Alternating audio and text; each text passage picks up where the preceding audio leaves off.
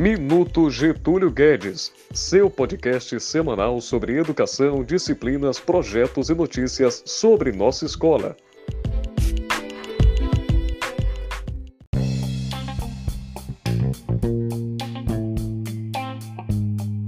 Em nossa primeira edição, o Minuto Getúlio Guedes traz Danilo Araújo Pereira, aprovado no Enem 2020, para o curso de Letras no Instituto Federal da Paraíba, para contar um pouco da sua experiência.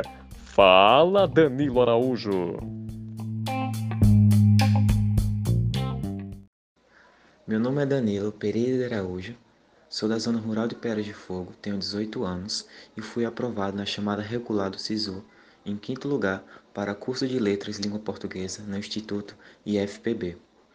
Eu sempre estudei em escola pública e meu ensino médio não foi diferente. Eu concluí na, no Getúlio Guedes da Silva, na rede estadual da Paraíba, e eu não poderia deixar de agradecer aos professores que me ajudaram nessa caminhada, que não só por mérito meu e meus esforços, mas também por a persistência deles, mesmo diante da pandemia, tem nos ajudado tanto, assim como Débora Bufim, ensinando português, Daniel Ramos, redação, Carlos História, Janiele Química, Paulo Geografia e entre outros que ajudaram muito nessa trajetória. Mas esses se destacaram muito, não só para mim, acredito que para todos os alunos da minha turma, que eles foram essenciais para essa parte de nossas vidas para nos preparar para o vestibular. E é isso.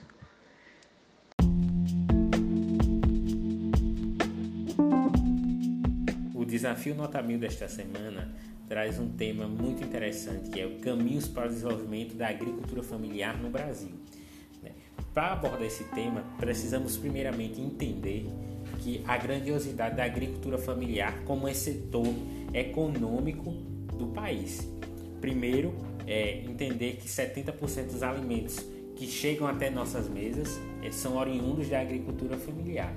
Outro ponto interessante é que essa agricultura ela emprega 80% da mão de obra no campo. Ao contrário do que nós pensamos, né, é a agricultura familiar que gera empregabilidade, ou seja, o pequeno agricultor com sua família é que garante esse nível de participação econômico a questão que nós iremos tratar hoje, né, principal, quais são os, os caminhos para fazer a agricultura familiar no Brasil desenvolver. Uma vez que mesmo que tenha essa grande produção, né, a agricultura familiar ela é muito carente de investimentos públicos.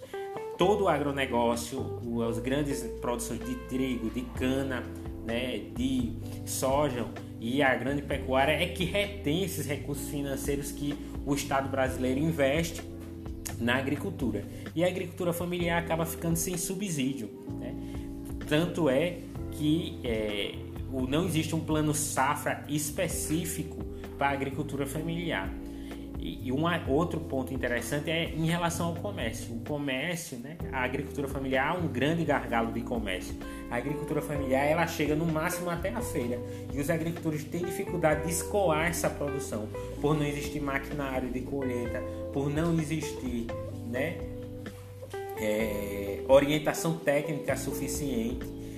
E isso faz com que a agricultura familiar ela gere a comida para a, garanta a alimentação dessas famílias produtoras de alimento, mas ela não gera uma questão financeira muito ampla. Para a agricultura familiar no Brasil, ela conseguir atingir um nível né, de econômico que seja bom para a economia local e principalmente para os agricultores que trabalham e produzem esses alimentos, é necessário né, formalizar comércio. Né? Uma das saídas no Brasil né, que amenizou bastante esse problema foi os comércios institucionais, ou seja, os comércios formais, que são os programas de aquisição de alimentos, que é o PAA, né, que ele ajuda na comercialização desses produtos, o PENAI, né, que, que é o Programa Nacional de Alimentação Escolar, que com, compra 30% dos produtos da agricultura familiar, mas esses mercados eles são insuficientes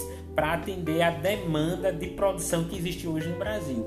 Então, para fortalecer a agricultura familiar no Brasil, fazer uma agricultura forte e plena, né, é necessário investimento, crédito, ou seja, a agricultura familiar ela é carente de crédito, apesar de que existe hoje uma linha de crédito Pronaf específica para a agricultura familiar, ela não consegue atender o universo de crédito, assistência técnica, a agricultura familiar pode ampliar a produção dela se ela existir uma assistência técnica fo focalizada, né? Tecnologia social, os agricultores familiares eles não têm acesso a tecnologias de produção e, sobretudo, apoio para comercialização, ou seja, são eixos fortalecer os comércios locais, as feiras institucionais, né? as feiras da agricultura familiar, né? ampliar os programas de fortalecimento da agricultura familiar, ampliar a extensão técnica rural, né? isso também garante que a agricultura familiar né, ela possa ter um desempenho. Então, para a agricultura familiar no Brasil ela se desenvolver de forma forte, né, é necessário ela ter investimentos direcionados e específicos para esse setor. Tá bom? É isso, galera. Eu acho que esse podcast aí pode ajudar vocês a elaborar um texto né, com ideias sobre agricultura familiar. Abraço a todos.